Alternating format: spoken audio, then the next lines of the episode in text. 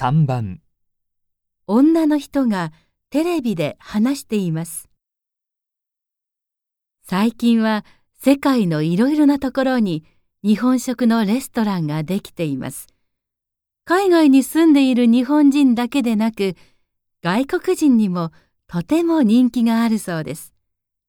日本食は油をあまり使っていないし、味も薄いので、ダイエットをしたい人がよく食べるようです。また、栄養のバランスも良く、健康のために日本食を食べる人も多いのです。この話の主な内容はどのようなことですか？1、日本食にはどんなメニューがあるか2、なぜ日本食はダイエットにいいのか。